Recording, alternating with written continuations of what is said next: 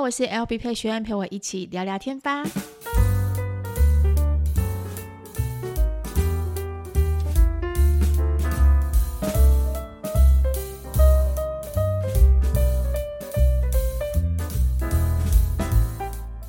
Hello，大家欢迎回到今天九月二十二号星期五的 Podcast。这礼拜的大家过得好吗？好，昨天的话呢，先谢谢大家在网络上面，不管今天是 IG 还是粉专，然后大家给我的祝福，真的非常非常谢谢大家。我正在努力的回复大家讯息当中，但是很多很多我没有办法一时之间马上回完，所以真的很不好意思。还有就是我的 Line，就是一些朋友啊，大家传给我的生日祝福，真心的谢谢大家。其实啊。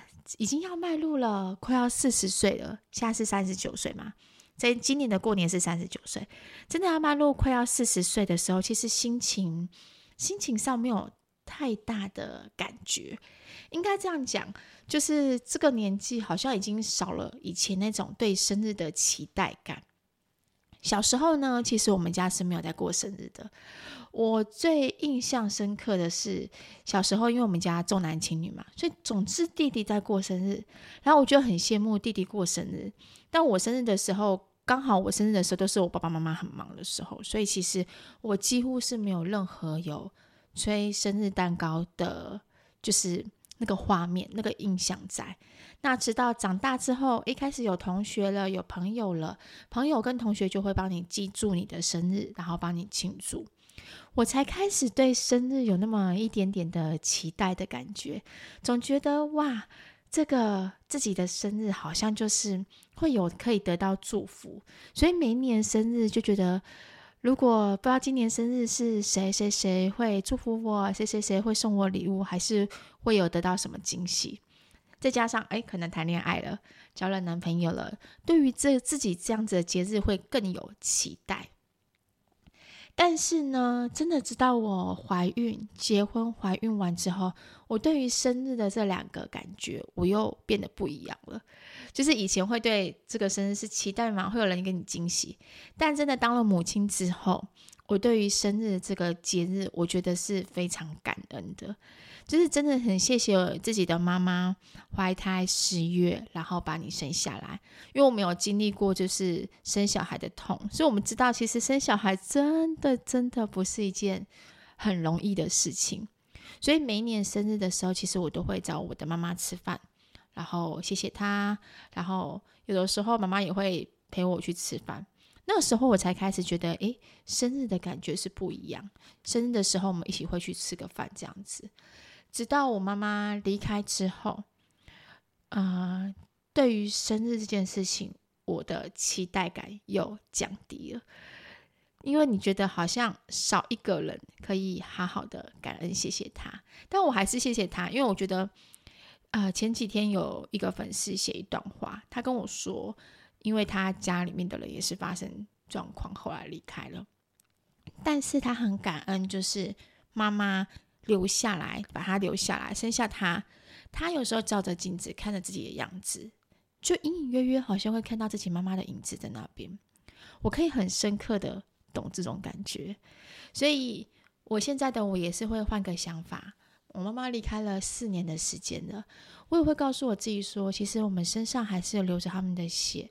然后呢，你是带着他的另外一个希望，然后继续生存下去。继续活下去，继续去写你的人生历史，这样子。这个呢，是我这一次的生日的感想。我真的希望是平安跟健康，这件事情真的没有比这两个来的重要。所以我给自己一个生日礼物，我预约了健康检查，讲了很久，从去年讲到现在。这一次我我真的是有花比较多一点点的钱。我今天早上预约的时候，他跟我说，呃，大概金额是两万九。可是它有包不包括肺部的显影检查，因为我们常常在煮饭嘛，所以会吸入油烟，所以我就想说这个肺部的检查很重要。再加上我们家是家族病史，就是大肠癌的家族病史，所以大肠癌这个东西我是每三年都会去做大肠镜检查。那这一次有加了无痛的大肠镜胃镜跟基础的身体健康检查、子宫颈膜片，还有呃 HPV 的检查，我全部都是包括在里面，应该算是蛮完善的。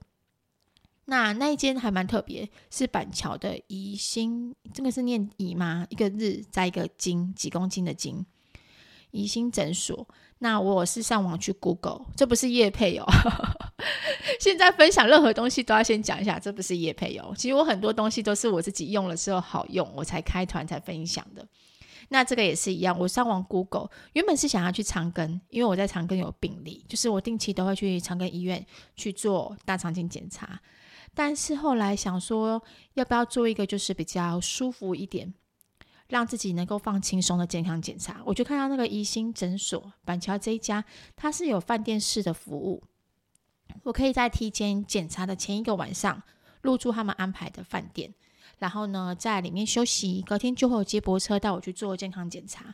所以我就想说，诶，我可以帮自己做这样检查。毕竟我辛苦这么久，也该好好为自己去检查一下。用了三十九年的身体，很多我知道很多长辈对于健康检查这件事情都会比较反感，因为他们可能会觉得，诶，我这样看起来就没毛病。但如果我去检查出来有毛病怎么办？但我觉得这个观念真的要稍微的、稍微的，就是改观一下。有的时候很多的小毛病，我们不及早的去发现，去。治疗或者去改正自己的饮食习惯、自己的作息，久了之后，它就会变成是大毛病。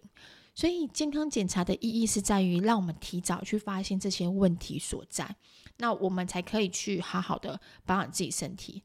我是希望我自己可能五十几岁之后的生日的时候，我是健健康康的身体，然后呢，呃，带着我自己开心的身体、开心的心情，然后去。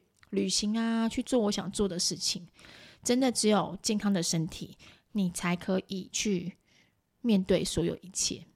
那我这礼拜其实还有个很重要的事情，应该大家都已经知道，在网络上面大家知道，我上礼拜六的时候有特别去公告的这个这个状况，就是目前的我已经独立了，耶、很多时候就是在之前过去六年，其实我是有经纪公司，我不晓得你们知不知道。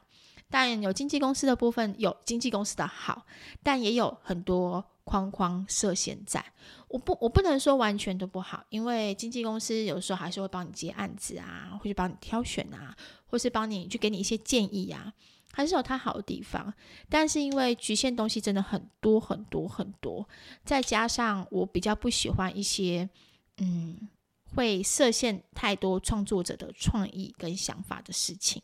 所以我自己后来就决定，我要独立出来。所以那时候我发了一个公告。那当然，我有很多很多的声音。其实因为豆豆妈咪她也是呃独立了，只是她的粉砖放弃了。很多讯息一直传给我，一直问我说：“诶，为什么她可以放？她要必须要放弃，但是你不用放弃。”呃，很多事情我们没有办法在。台面上面或什么东西跟大家说清楚讲明白，但我必须说的是，就是每个人有每个人的牺牲，牺牲付出的代价是不一样的。我有付出我自己一定的代价，但呃过去的事情就过去了，这些代价是现在目前我必须扛的责任在，然后好好的继续走下去。所以，嗯。没有办法完全的跟大家说明白是比较抱歉一件事情，因为这是有合约的关系，所以，所以我们不能说呃里面的任何事情。但我必须要跟大家讲，未来的路会越来越好。不管今天是豆豆妈咪还是我，我觉得有新的开始，然后新的一个不一样的转变，可以让自己能够呃。没有设限的继续往前走，这件事情我觉得是很重要的。不然久了之后，其实老实说，一个创作者很多的想法、跟创意、跟心力、跟心血，其实会慢慢、慢慢、慢的被萎缩掉。总之，还是谢谢大家的祝福。之后的之后的路可能会比较不一样，也有可能不同的挑战、不同的辛苦，但我相信我都可以好好的去面对。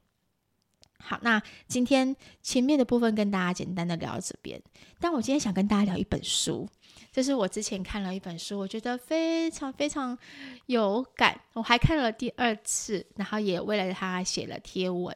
我不知道大家有没有多少人看到这个贴文，这个是小川系的介绍的书，书名叫做《狮子的点心》。一开始看书名的时候，我想说它是。嗯，在介绍食谱吗？还是什么？但后来才知道说，哇，这本书非常非常有意义。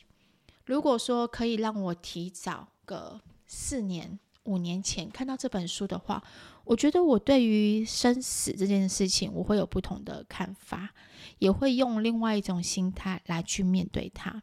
甚至我希望我的妈妈也可以看到这本书。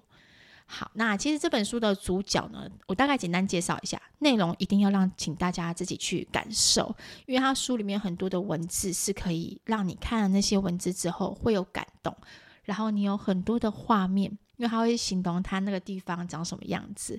看书有趣的地方就是这样子，它形容那些字是可以让你有画面产生，仿佛你自己就已经是在这个岛上。好，那它是一个叫狮子。呃，狮子乐园嘛，就是狮子园这这个地方。其实，就我们台湾人来看，它就是一个养老中心。这个养老中心呢，养老安宁中心应该是这样讲，养老安宁中心。然后是在一个岛上面，那很多很多人就是在他的人生的最后一段路，他希望能够好好的离开，安静的离开，于是他们选择这个地方。那我不知道大家对于安宁中心的想法跟看法是怎么样？有些人可能觉得，诶，我去了安宁中心，我就是去等死，我就是感觉那个地方会让人觉得很恐惧，没有活的意义在。但是在这一这个日本的这个养老中心这个小岛上面，这个狮子园，他给人家的感觉是，我去到那边，每一天都是很珍惜的，每一天我都很期待。每一天，我都带着我想做的事情去做，然后没有遗憾，最后离开。所以它里面有一些小故事，不同的人物的小故事，然后会有一些心情转变。那女主角呢，她其实就是一个很年轻的人，然后她因为应该是癌症，也是癌症的关系，然后她后来就决定说：“诶，我没有结婚，我没有家累，所以我后来决定我要在这个地方度过我最后。”一段日子，所以他这样就是呃，跟大家转述他自己的癌症的心情。一开始不能接受，到后面接受，最后去面对自己即将要离开这件事。那我觉得女主角她可能一开始是带着一种，就是我刚刚说的，哦，我就是去那边等死。但是她在那边发生的一些故事，还有原来很多东西日常当中的一些小细节。从来没有想过说今天喝一碗粥，你也可以感受到这个粥是这么好吃的。连我都看完之后，都觉得好想知道说那个粥到底是怎么煮的，就会有这种感觉。然后可能看着海在风吹动、阳光照下的那个样子，那个画面，他可以感受到心情的平静。最后，最后。狮子的点心的意思是，其实他们那一个安宁中心呢，每个人都会写出自己最后其实希望，呃，厨房可以帮他们做的一个点心。这个点心都有一个故事，可能这个人的点心呢是爸爸小时候带他去吃的一个豆花，那另外一个可能就是点心是一个小小的蛋糕或者是什么的。那作者他自己也有，就是主角他自己也有一个小小的点心，代表着他的故事。所以我觉得看完这本书，我先讲，我第一个想法是，我也好想写一本书，因为我自己在我的人生当中，我妈妈带给我的影响跟启发其实是最大的，包含我会做饭这件事情，我有很多的动作，其实在我的家人家人，像我弟弟啊，或者是我家我表妹啊，他们在看的时候，他们都会觉得好像好像妈妈在我旁边的感觉。就是你会有妈妈的手艺、妈妈的味道传承。那其实那些东西都是我记忆当中我的妈妈教给我的。所以我突然间觉得，诶，我也好想写一本书，写一本有关于我妈妈正在呃面对生命当中，然后努力的过程，然后还有她这个人他其实很会煮饭，很会煮东西，煮的东西就特别好吃，然后可以给我的一些回忆跟想法。哎呦，怎么办？我其实没有打算要哭的，只是讲到这段的时候会有点点鼻酸。就会觉得我好像人生在世，想为他留下一点什么东西，不然时间久了，你对于母亲的记忆，你会慢慢的、慢慢的变得更模糊，好像那些事情就会觉得越来越遥远，越来越遥远。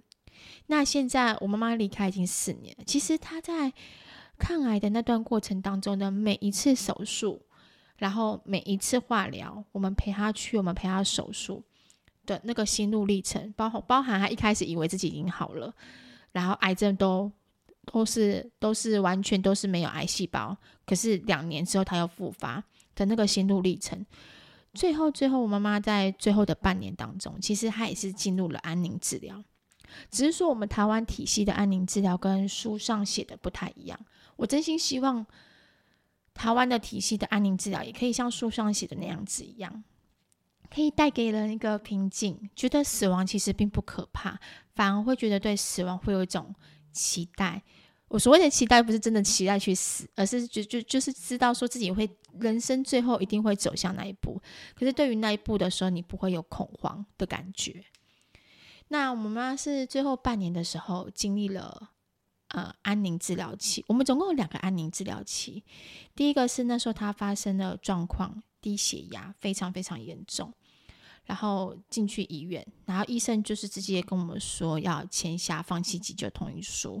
但因为她很清醒，所以签下急救同意书的是她本人。因为他自己跟我说，如果他有什么状况，他不希望自己被电击、被插管，就是做一些无效的治疗。他觉得就是人生该到那个阶段就到那个阶段。所以我妈妈在这一点，她算是看得蛮开的。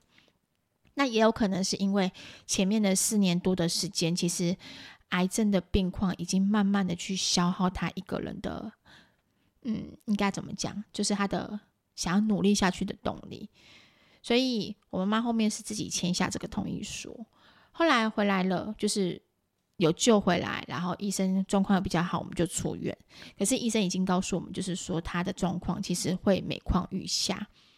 那我们我妈妈跟我说。呃，没关系，如果什么状况都 OK，可是他不想要再回医院了，因为他对医院已经有一种害怕跟恐惧，甚至到恐慌的状态。因为医生的扎针，后期的扎针不是扎一般的那种吊点滴的针，是扎动脉。你知道找动脉的血管是非常痛的一件事情，他必须在大腿的底下去扎针，所以我妈妈对那个状况其实还是非常的恐慌。然后。后来我们就是选择，我妈妈选择在家里安宁治疗。安宁治疗的那段时间，我每天都陪他一起睡觉，就照顾他。可是你知道那种状况是，每天眼睛张开，他只有问我一件事情是：是我怎么还没走？我怎么还在这边？那种感觉是你心里做身为家属的事，其实你不希望。我每天就是握着我妈妈的手啊，或帮她按摩啊，我的心里是感恩的。我觉得。谢谢上帝，现在我妈妈还活着。谢谢上帝，我妈妈现在还在我身边。我的心情是这样，可是他的心情是：哇，我好痛苦。为什么现在不是现在这个时间走？到底什么时间要让我走？所以两个的心态是不一样的。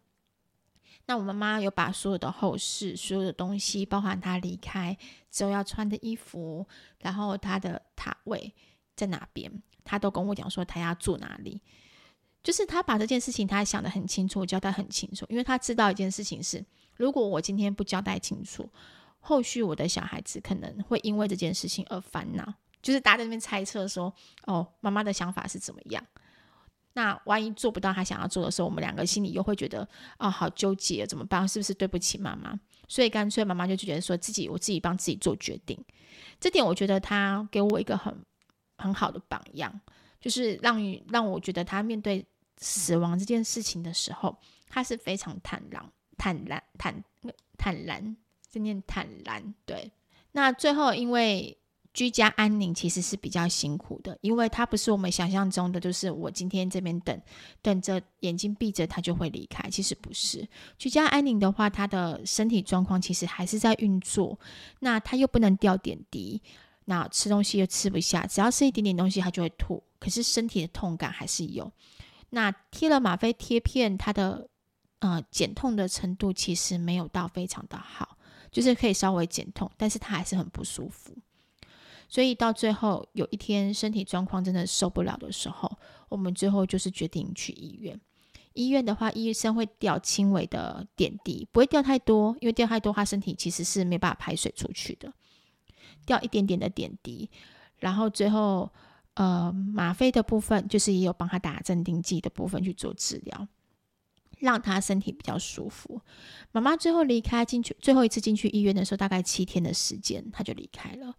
从一开始进去，他清醒，前面两天是清醒，到后面开始进入张望的弥留期，最后眼睛闭着安详离开。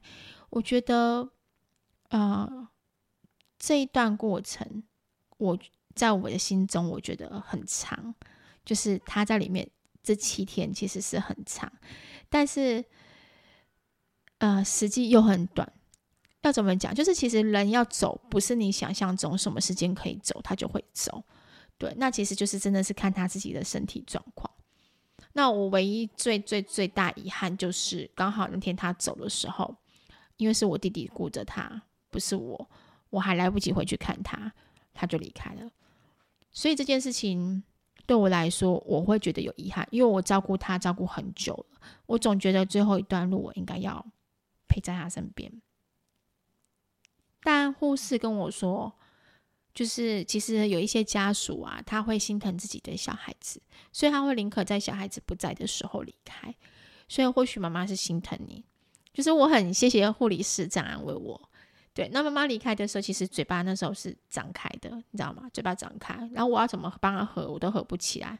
其实我那时候我很难过，就是我妈妈超爱漂亮的，她真心真的很爱漂亮。我就想说，他帮她。换上衣服，帮他擦澡，然后我就一直很担心，说他嘴巴这样张开开是不好看。那当我们知道要离开医院了，我就跟妈妈说：“妈妈，我们要出院了。”然后从张医生那边离开的时候，你知道吗？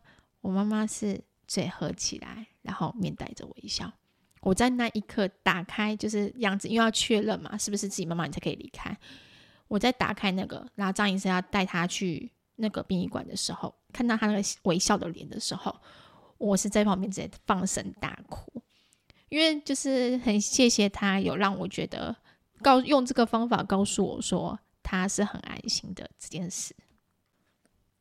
我知道不少听众、不少粉丝，其实是因为我跟我妈妈之间的故事，然后呢，呃，认识我这个人。可能我平常在粉专写一些贴文，或是说在 IG 上面写一些分享的时候，他们因为我妈妈的故事、抗癌的故事而认识我。我想跟大家说，不管今天你今天你的家人是正在抗癌当中，还是现在的你正在抗癌当中，我觉得你们都不要忘记一件事情，是你们自己生命的重要性。你们的生命这段路程是非常非常独一无二的。即使你现在在生病，我我一直很感恩一件事情，就是我妈妈得的是癌症，因为我必须说，如果今天她是意外走，我会更有更多更多的遗憾。因为在我妈妈抗癌的这五年当中，我们的关系变得更紧密。我我是成我成为她的主要照顾者，然后我跟妈妈的感情是在这五年当中越变越好，越变越好。其实以前我们感情是真的没有到非常好，常常只要住在一起，我们就会吵架，因为她会对我念东念西的，会管东管西的。那我是结完婚之后，然后开始跟妈妈感情开始慢慢变好，开始体体会到有。娘家的这种感觉，然后到到他生病的时候，我是他一个非常心中非常需要的一个依靠者的时候，其实我就是觉得我会我要好好保护我的妈妈，我要好好的照顾她，因为我知道癌症这种东西，总有一天他有可能都会离开，但是这段时间是上帝给我的一个恩典。让我可以在这段时间好好的陪陪他，看看他，所以我们就会一起出去玩，一起出去走走，一起去聚餐。总之，在这五年当中，我们累积下非常非常多的回忆，甚至晨晨也是因为我妈妈的坚持，然后才有生下他。不然，其实一开始我想说，天哪，我有办法养活第三胎吗？第三胎也这个意外，我妈妈是跟我讲说，没关系，就生下来他吧。既然他都来到你家了，所以有时候就是家人的一个鼓励，然后让我们有延续下去的一些回忆跟记忆在。所以，如果今天的你，现在的你正在抗癌当中，我知道这个过程真的很辛苦，我们都经历过。这种辛苦是只有病患自己才知道。我们其实身边的人在看。有时候我们会不理解啊，你要吃东西啊，吃多一点才有营养，但是他就是吃不下，所以我懂这个过程的辛苦，但是换个方式去想，其实是上帝在为我们多留更多的时间去做你想未完成、想完成的事情。所以，如果今天是你现在的你正在听我听到这一段的时候，你可以问问自己，你有想要做的是什么事情，然后。还有就是不要放弃任何的希望。我妈妈在最后为什么会完全的放弃希望，这么快离开？我必须说，她因为她放弃了她唯一的梦想。她身上其实有装一个人工造口，但是她是一个舞蹈老师。这点对他来说其实是非常不方便的一件事，在他跳舞的过程当中，他都要很担心他的带子是不是会掉下来，或者说会不会露出来，所以在他心里面其实也造成很大的焦虑感。但后来医生就是他的身体器官开始慢慢的退化的时候，医生有跟他说他的肾功能也退化了，所以必须得要装上人工尿袋。这个时候的他其实已经是完全放弃。他说：“我不要装，就这样子吧，因为我觉得我装了之后，我完全不能去做我自己想做的事情。那请问这样子让我活着有什么意义？所以后来我妈妈是真的自己选择放弃，放弃治疗，就让他这样子下去，最后的病程才会恶化的这么快。所以我才说，我觉得人呢，要活下去，那个希望，那个动力，其实是真的非常。”真的非常需要拥有的。如果今天你少了那一个动力，让你往前的动力的时候，其实即使是没有病痛的人，最后也会生病。你们认同这句话吗？如果今天你是一个完全毫无目标、没有生活目标的人，这样子过着过着久了，其实心里也会生病的。所以我希望大家，不管今天是健康的你，还是正在努力为癌症奋斗的你，当你现在目前面临这个状况的时候，嗯，治疗该一样该治疗，但是治疗的同时，要先去帮自己的人生去想一些事情，可以让你有动力，可以继续往前进，甚至去完成你没有完成这辈子都没有完成的事情。你不要顾虑到其他人了，你再好好的把你的焦点顾虑放在你自己身上就好。你去做任何你想做的事情。像我妈妈啊，癌症的时候，一旦那时候确诊，第一次确诊之后，我第一次可以感受到就是。原来癌症离我这么近。我妈妈手术完的时候，我就跟她讲一件事情：你不要工作了。我觉得你现在的你想做什么事情，你就去做，你就去做去完成。你想出去跟朋友出去玩，你想进去进修跳舞，你想要做任何的事情去做吧。因为我我很怕，我很怕某一天他想去做的时候就来不及去做。现在的我其实也是这样的心态，因为我也不知道我什么时候哪一天我会突然的离开。或是我也会生病，所以我在做的每一件事情，好像有点是在抓紧那个时间的脚步。我告诉自己说，我不想浪费任何的时间，我想好好的去把握每一件事情。好，总之这本书真的真心分享给任何你们每一位，不管今天是现在的你是处于什么状况，我希望看完这本书之后，你的你们你们可以从中获得到平静，还有重新去了解生命的意义在哪边。好，今天的 podcast podcast 到这边，我不能再讲下去。再讲下去的话，我怕我会讲越讲越多，然后眼泪就掉下来。但我觉得我看完这本书，真的有种，诶，我是不是应该也要写一本属于我跟妈妈之间的，她努力抗癌的那种过程，然后她教我的很多的秋楼菜，也可以把它用文字写她的故事，然后用照片分享食谱，做成一本书呢？我不知道，这就是一个。上帝在我心中种下的一个小小的种子，如果今天这个种子真的发芽了，真的最后这本书诞生了，我会我们会一起来回想，好好回想这一天，我跟大家一起说的这这一集的在重听这一集的那个感想，我会觉得很谢谢那时候的自己，诶，真的有努力去执行去做。好，那就到这边今天的 podcast，希望呢你们听完今天的 podcast 也会有所感触，也希望大家都有美好的一天。好，我们下期见喽，拜拜。